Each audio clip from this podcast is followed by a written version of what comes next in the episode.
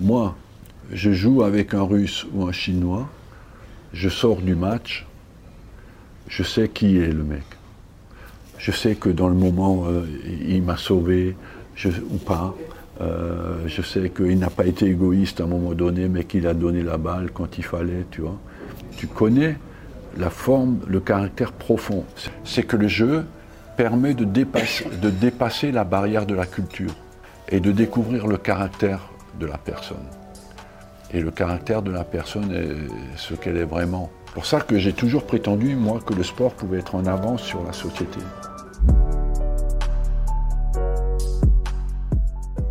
Vous avez été joueur professionnel au RC Strasbourg. Euh, comment était le football français à cette époque?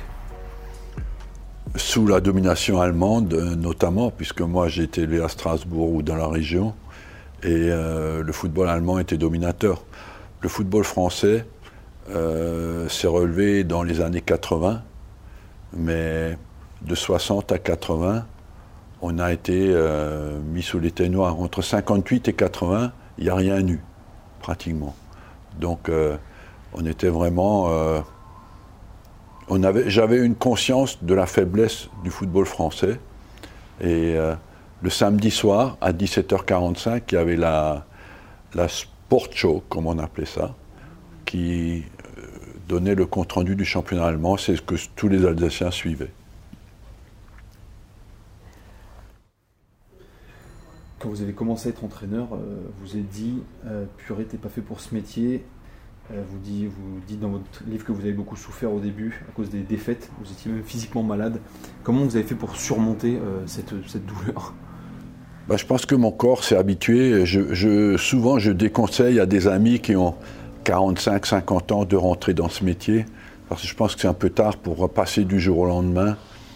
Euh, à une vie normale, à une vie euh, avec autant de pression intense. Donc, euh, je pense que mon corps s'est habitué, j'étais jeune, je ressentais tout à l'excès, surtout les défaites, et petit à petit, je m'y suis fait. Mais je n'ai jamais, jamais su bien vivre avec la défaite. Jamais.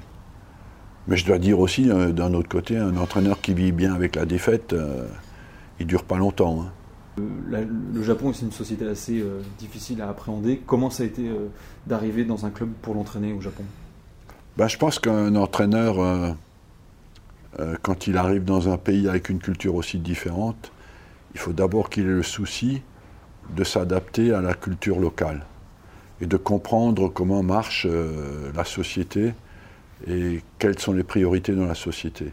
Après, sur un plan professionnel, il faut qu'il trouve un compromis entre ce qu'il recherche lui et ce que les gens sont habitués à faire. Il y a des choses sur lesquelles tu ne peux pas transiger, qui est en fait ce qui touche directement la performance, et des choses sur lesquelles tu faut transiger parce que c'est la culture locale. Euh, donc, euh, j'explique dans le livre que les Japonais prenaient des bains chauds la veille de match. En Europe, on s'arracherait les cheveux. Mais eux, ils font ça depuis qu'ils sont tout gamins. Donc, ça ne les dérangeait pas. Mais euh, l'intensité de l'entraînement, la nourriture avant l'entraînement, la préparation de la compétition, je ne transigeais pas. Est-ce que vous pensez que vous avez le, laissé votre patte un peu au Japon? Est-ce que vous avez inspiré euh, des clubs japonais ou euh? bah écoutez, euh, je suis encore aujourd'hui en relation avec la fédération. J'ai été dès la première année entraîneur de l'année au, Japon. Donc je suis resté en contact avec mon club de Nagoya. Ça fait quand même maintenant 23 ans ou 24 ans que ça dure. Donc oui, ils ont, ils ont vu que j'essayais de faire correctement avec un engagement total euh, ce que je faisais et de contribuer au développement du football japonais. Et euh, je pense que ce qui est important aussi quand tu arrives euh, dans un pays et que tu es entraîneur, c'est d'analyser quels sont les points forts et les points faibles structurellement et culturellement d'un pays. Par exemple, le japonais, avec la même taille qu'un Européen, il fait 5 kilos en moins, à peu près. Mais en contrepartie, il est aussi plus mobile. Et en contrepartie, il a une aisance et une coordination supérieure. Donc il faut construire, essayer, j'aurais toujours conseillé, parce qu'en général, les pays ont le complexe de leur infériorité et veulent combler leur infériorité. Alors qu'en fait, il faut plutôt construire un football qui est basé sur leur qualité. Donc euh, moi, personnellement, j'aurais toujours conseillé de jouer un football basé sur la mobilité, la technique et la vitesse, plutôt que d'essayer de muscler leurs joueurs pour euh, compenser leur différence de poids. Et euh, donc il fallait beaucoup accentuer le, développement du football japonais sur la technique pour, pour pouvoir jouer collectivement plus vite. Ils ont d'autres arguments, c'est que naturellement ils sont collectifs. Ils aiment rendre service à la communauté. Donc ils sont naturellement faits, leur culture est naturellement adaptée au sport collectif. Comment ça a été votre. C'est encore une question sur euh, un atterrissage. Comment ça a été l'atterrissage en, Angleterre, dans un grand club londonien euh, Vous avez eu beaucoup de pression bah, écoutez, d'abord, c'était, on n'était pas à l'époque des réseaux sociaux. En 96, je suis arrivé le 1er octobre 96, et c'était Arsène Hou qui est ce mec qui arrive là, euh, euh, totalement inconnu Alors que j'avais quand même fait 10 ans en France, euh, j'avais fait 2 ans au Japon, mais j'étais comme dans le pays où le football a été inventé, en étant totalement inconnu, donc c'est compréhensible qu'on n'ait pas mis le tapis rouge. j'étais dans la peau de l'anglais qui va à Bordeaux pour l'expliquer comment faire le vin rouge. Donc ça a provoqué quelques étonnements qu'un franchise arrive là pour leur dire comment il faut jouer au football. Qu'est-ce qui est le plus dur quand on, gère une équipe euh, avec des stars, euh, les anciens, euh, les jeunes talents, des Anglais, des Français, des Hollandais, des Espagnols, des Camerounais, des Russes? Comment on fait pour, pour manier, pour gérer toutes ces différences culturelles, linguistiques Enfin, il y a l'anglais peut-être pour la langue, mais comment on fait pour gérer toutes ces, tous ces bah, Il y a une évolution au fur et à mesure de ma carrière à Arsenal. Au début, j'avais une équipe monoculturelle, très british. Donc euh, là, c'était simple. Les mecs, ils avaient, euh, avaient vécu ensemble pendant dix ans, ils se connaissaient parfaitement, ils connaissaient leur famille, tu vois, c'était assez simple. Progressivement, l'équipe est devenue multiculturelle. Et il y a même un match contre Crystal Palace où j'ai joué avec 11 joueurs de 11 pays différents. Et euh, moi, je ne l'avais pas remarqué. Parce que moi, je suis entraîneur, et la seule chose qui m'intéresse, c'est pas d'où tu viens, mais c'est quelle est ta, ta qualité.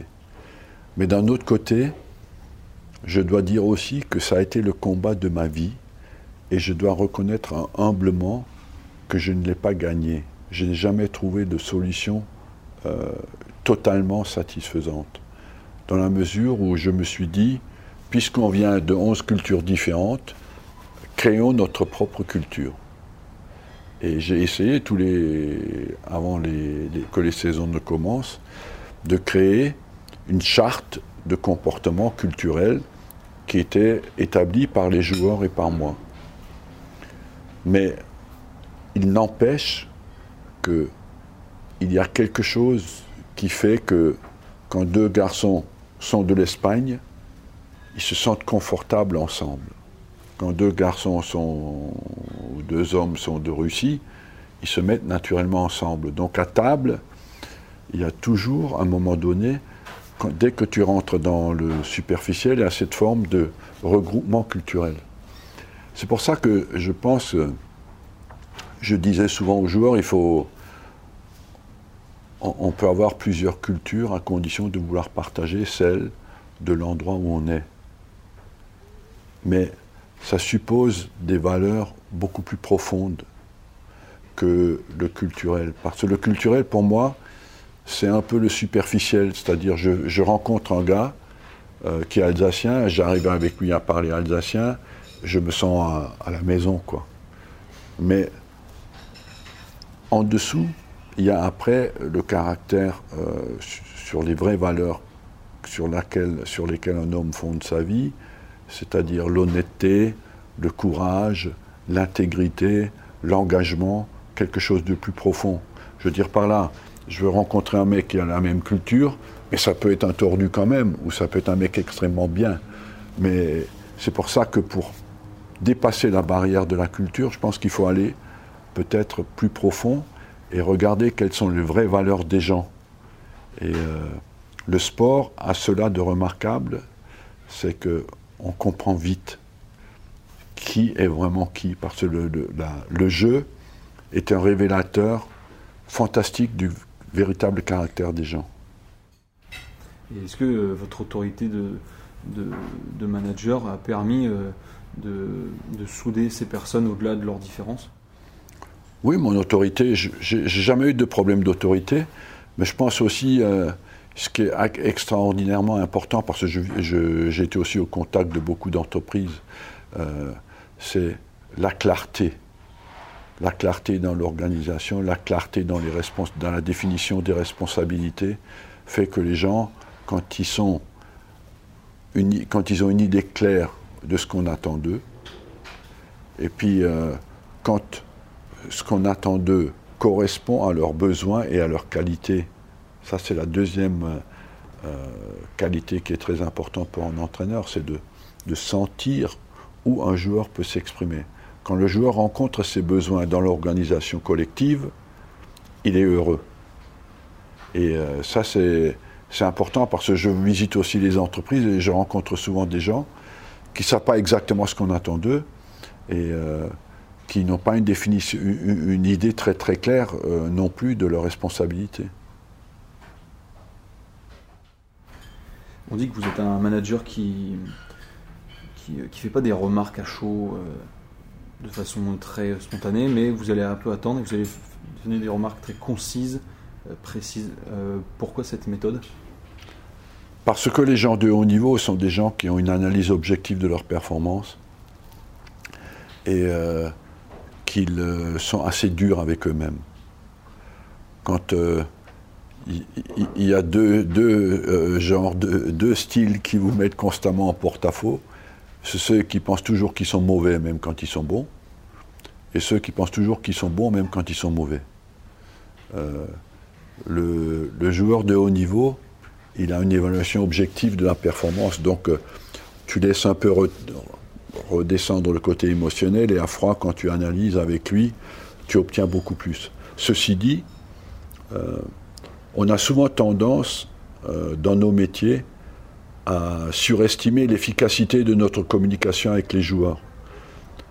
Parce que entre ce qu'on pense leur avoir dit et ce qu'eux ont compris, souvent quand ils sortent de, l'entretien, on est souvent étonné que de la différence euh, qu'il y a entre le message qu'on voulait leur donner et ce qu'ils ont compris. Donc il faut vraiment, je pense que, surtout dans le métier d'aujourd'hui, où un, entraîneur, euh, l'entraîneur des temps modernes, est quelqu'un qui doit être euh, dans la persuasion, dans la communication persuasive, dans la responsabilisation et dans l'ouverture. Mais euh, euh, quand j'ai commencé mon métier, j'étais dans le donneur d'ordre. j'étais le seul qui avait une influence sur le joueur. Aujourd'hui, le joueur est entouré d'influences multiples et l'entraîneur doit être celui qui trouve un chemin pour influencer la vie du joueur. Vous avez croisé ces joueurs qui, euh, qui, se croyaient toujours bons euh Pardon? Est-ce que vous avez, quels ont été les joueurs que vous avez entraînés qui se croyaient toujours bons, par exemple? Ben, Il y en a beaucoup, c'est, euh, mais au très très haut niveau, il n'y en a pas. Parce qu'ils sont plutôt critiques avec eux-mêmes. Et je pense que même les Thierry Henry, Bergkamp, Pires, tu discutais avec eux, Oliviera, Petit, Petit avait par exemple tendance à se trouver euh, moins bon que ce qu'il n'était parfois. Parce qu'il avait une très forte exigence, mais il analysait bien. Mais en général, les joueurs de haut niveau, je parle de ceux qui se trouvent toujours bons, même quand ils sont mauvais, ils n'arrivent pas au, haut niveau. J'en ai connu beaucoup, mais vous ne connaissez pas leur nom, parce que ceux-là, en général, ils n'y arrivent pas.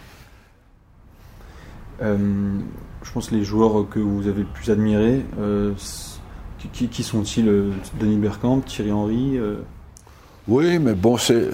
Moi, j'ai toujours admiré euh, ceux qui font le maximum avec le talent qu'ils ont. Et j'ai utilisé l'autre fois l'image de la bouteille que tu remplis dans la vie avec tu mets ton talent dans la bouteille, après tu regardes quand il reste beaucoup à remplir, il faut le remplir par le travail évidemment aussi de la chance. Mais en général, tu admires ceux, plus ceux qui font le maximum avec le talent qu'ils ont. Et euh, euh, on n'est pas responsable de notre talent. On est responsable de ce qu'on fait avec euh, notre talent. Et est-ce que vous pouvez nous décrire un peu les, meilleures qualités de Dennis Bergkamp, par exemple bah, C'était un Dennis Bergkamp, c'était d'abord un gars qui a qui est qui a allié à la fois la qualité technique et l'élégance. C'était l'expression technique dans l'élégance. C'est extrêmement rare.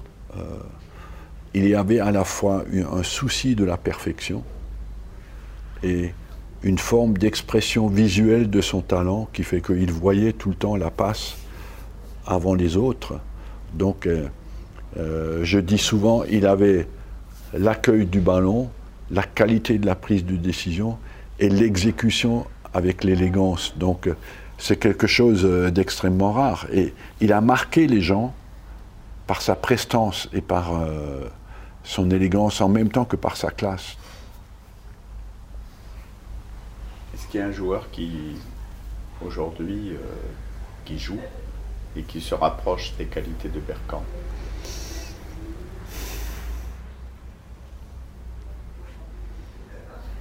J'en connais pas euh, euh, qui ont exactement son style. J'en connais pas.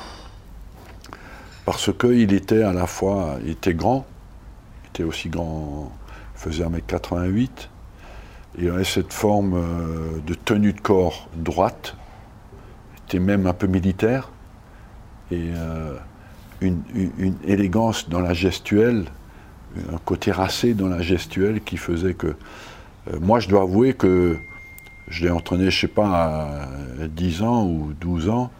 Je n'ai jamais vu négliger un mot, un geste technique à l'entraînement. Même le dernier jour de sa carrière. C'était un perfectionniste.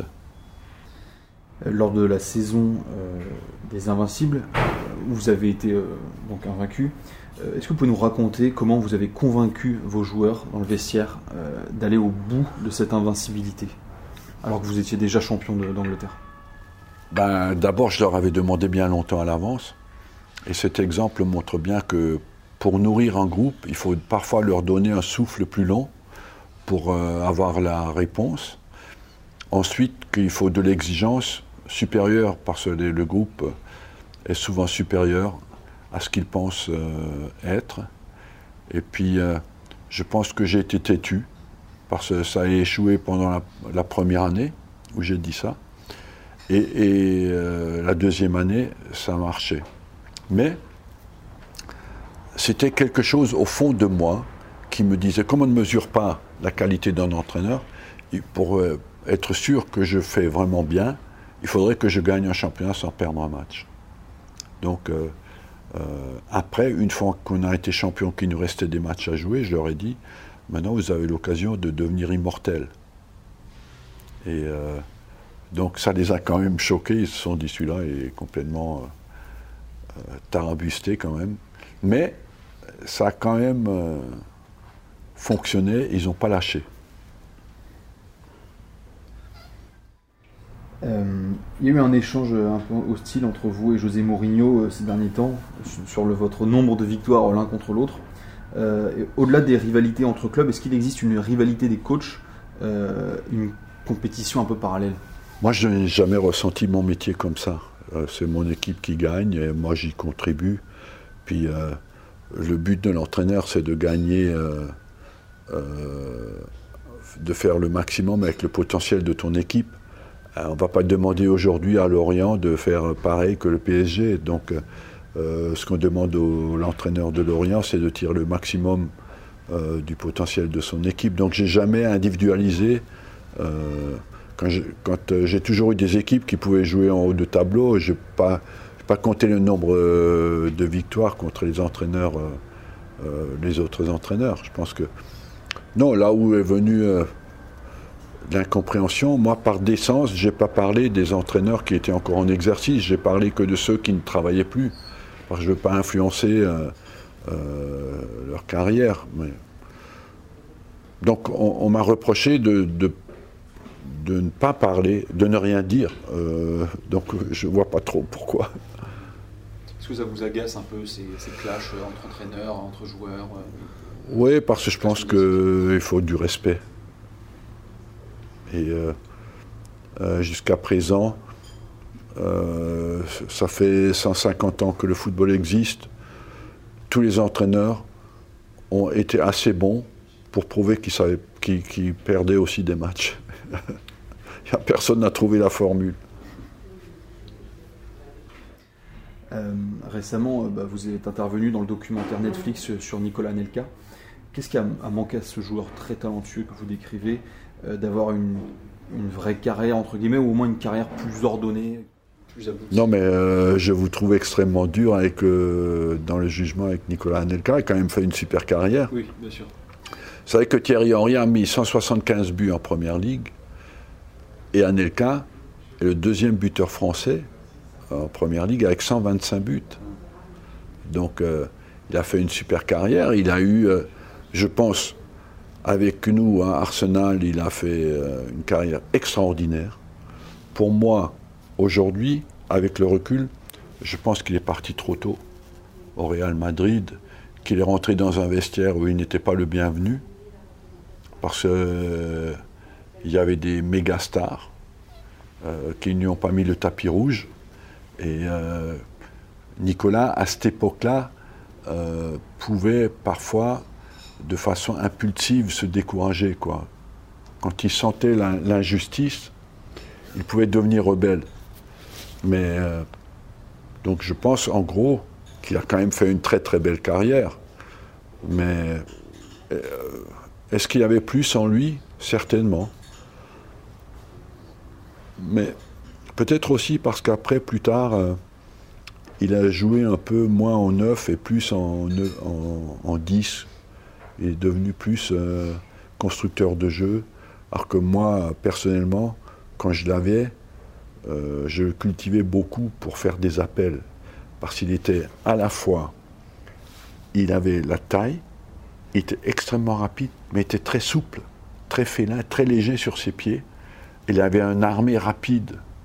Dès qu'il était un peu un, demi-centimètre d'avance, tu compterais plus sa frappe, parce qu'il armait beaucoup plus vite que le tacle. Donc, euh, je trouvais que euh, il, a perdu un peu cette spontanéité. Euh, comment vous avez géré son tempérament à son arrivée? Ben, écoutez, j'ai eu beaucoup communiqué avec lui. C'était un gamin de 17 ans qui arrive à l'étranger, qui ne parle pas la langue, seul à l'hôtel. Les gens ne s'imaginent pas que.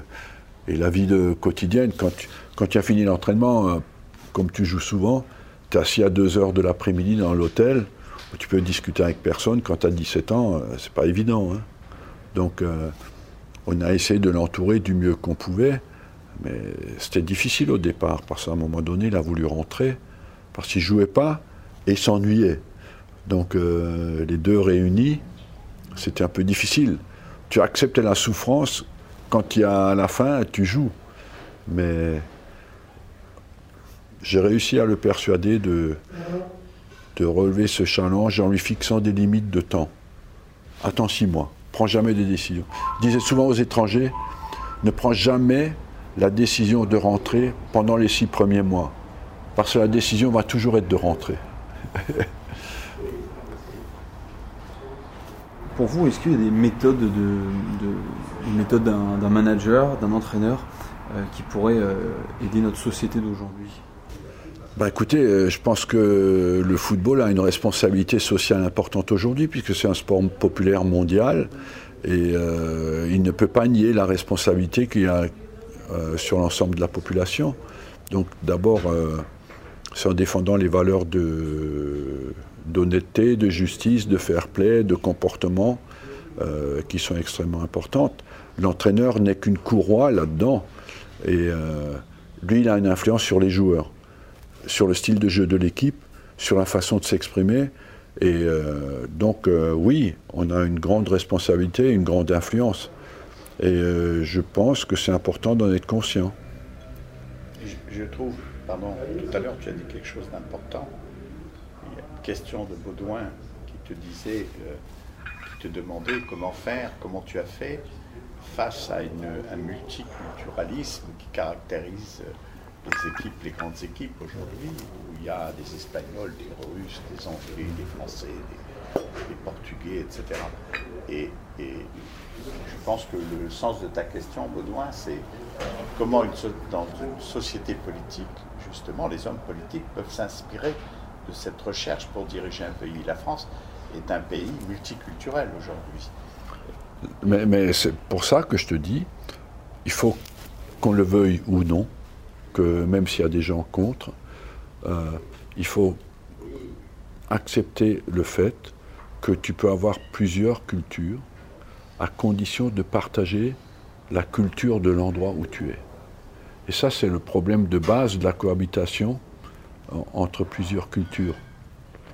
C'est-à-dire, euh, euh, d'ailleurs même aujourd'hui, ce ne sont même plus euh, des sociétés multiculturelles d'immigrés euh, à- à- auxquelles fait face le monde du football, ce sont des sociétés multiculturelles locaux. C'est-à-dire que les gens, euh, il y a tellement de gens d'origine différentes, il faut qu'elles s'adaptent à la société française. Voilà. Il faut qu'elle que les Français. Ce qu'elle fait en grande partie, mais une partie euh, Oui, mais on ne la voit pas assez. peut-être. Il faut qu'il y ait un effort euh, plus important.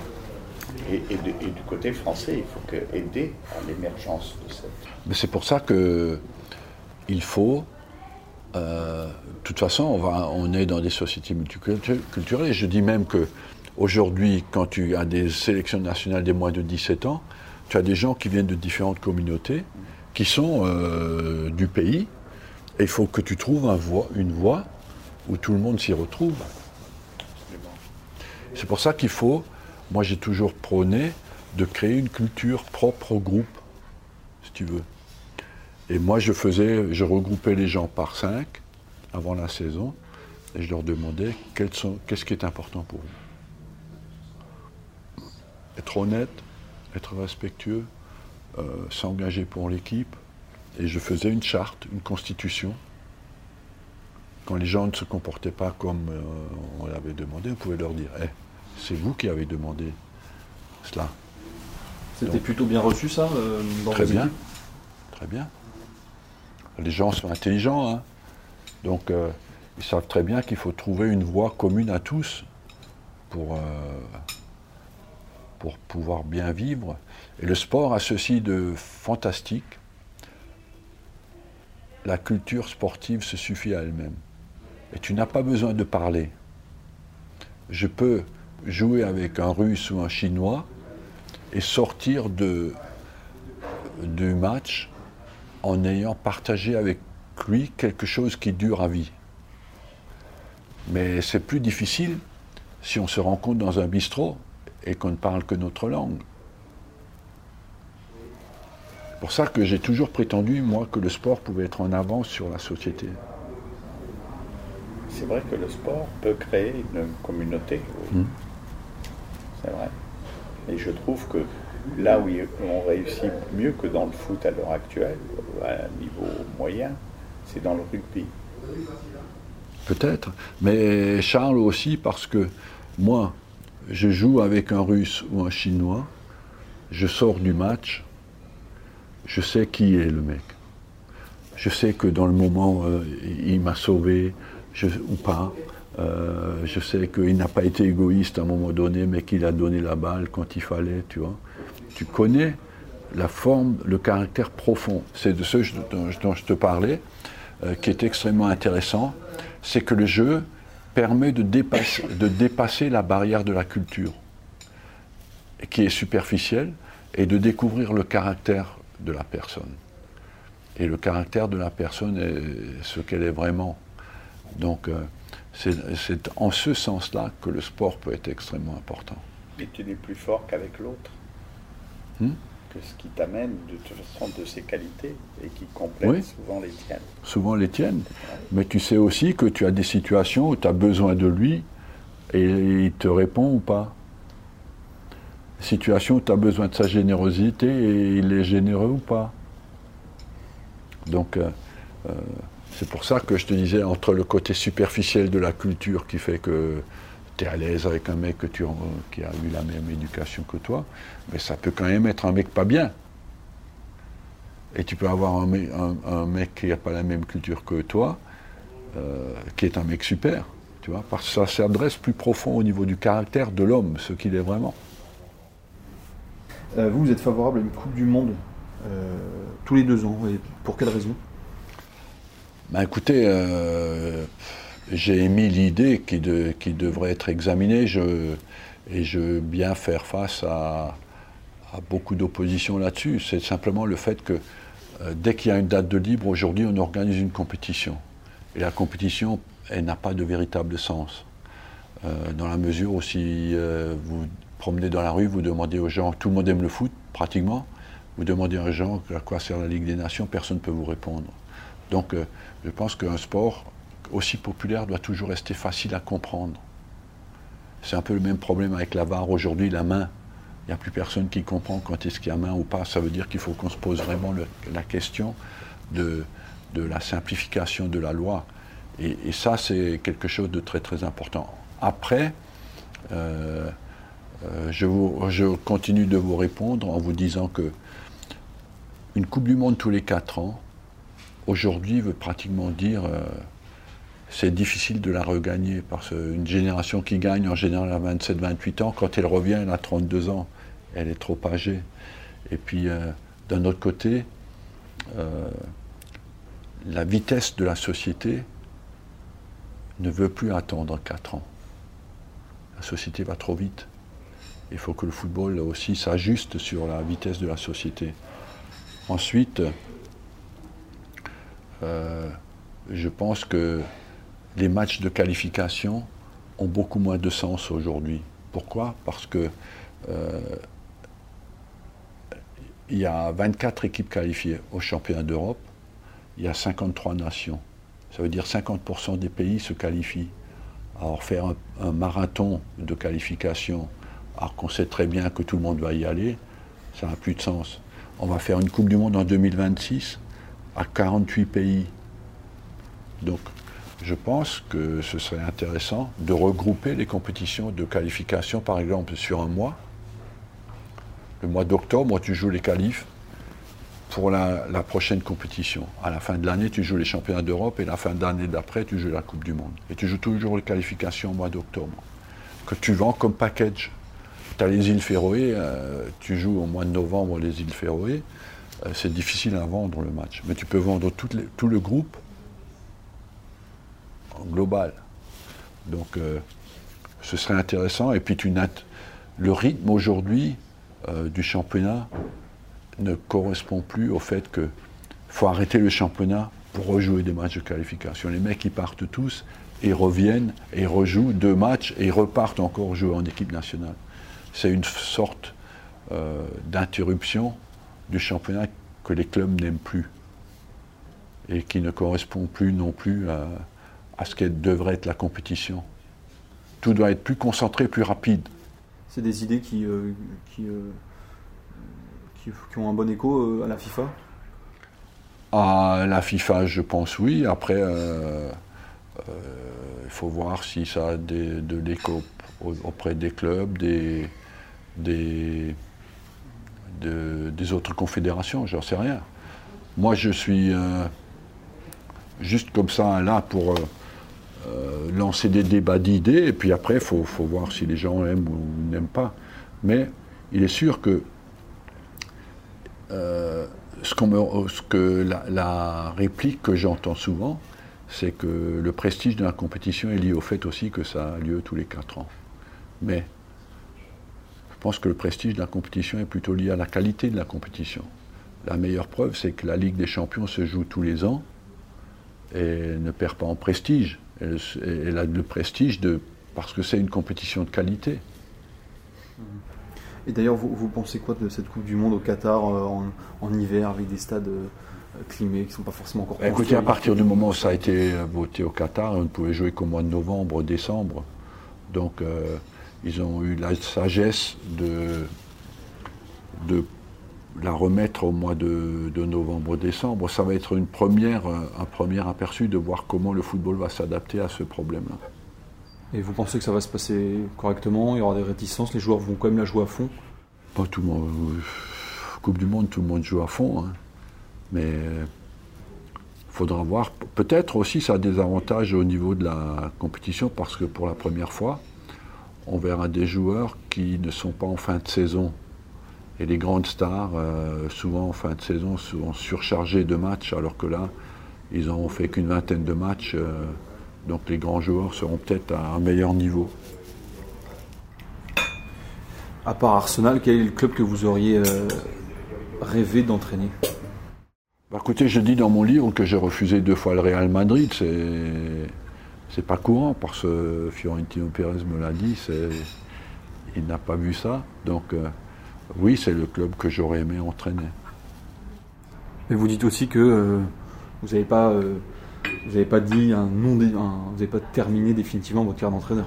Non, parce que je me refuse à dire, à me contredire un jour si la folie me reprend. Et un jour les Bleus peut-être? Les Bleus, je pense qu'ils sont. Euh, il y a euh, des champs qui est en place et qui marchent bien. Euh, il y aura sans doute Zidane derrière. Je pense que il n'y a pas de souci à se faire au niveau des Bleus. Et puis, on a la qualité des joueurs qui est exceptionnelle, quoi, parce que le joueur numéro 5 ou 6 du poste joue encore dans un titulaire dans un grand club en France. le problème de sélectionneur des Bleus, c'est plutôt de choisir entre les nombreux joueurs qu'il a plutôt que, de trouver des bons joueurs.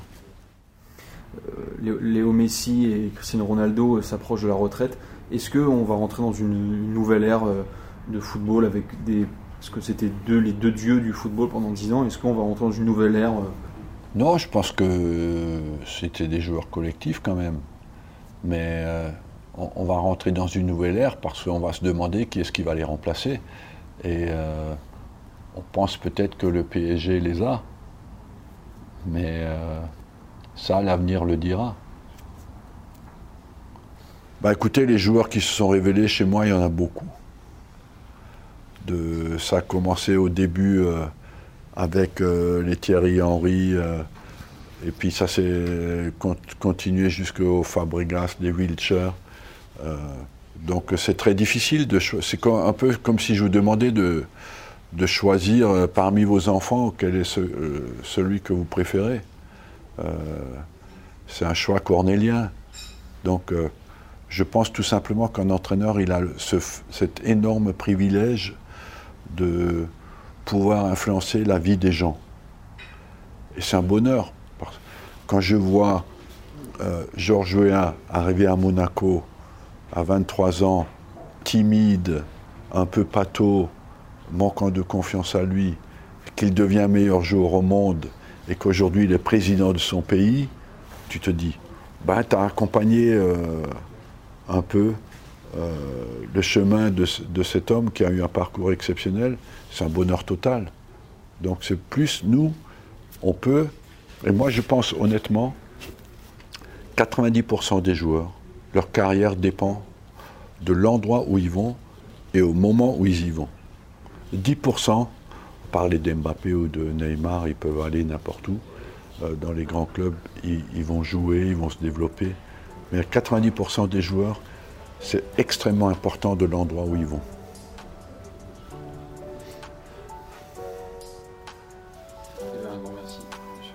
De rien.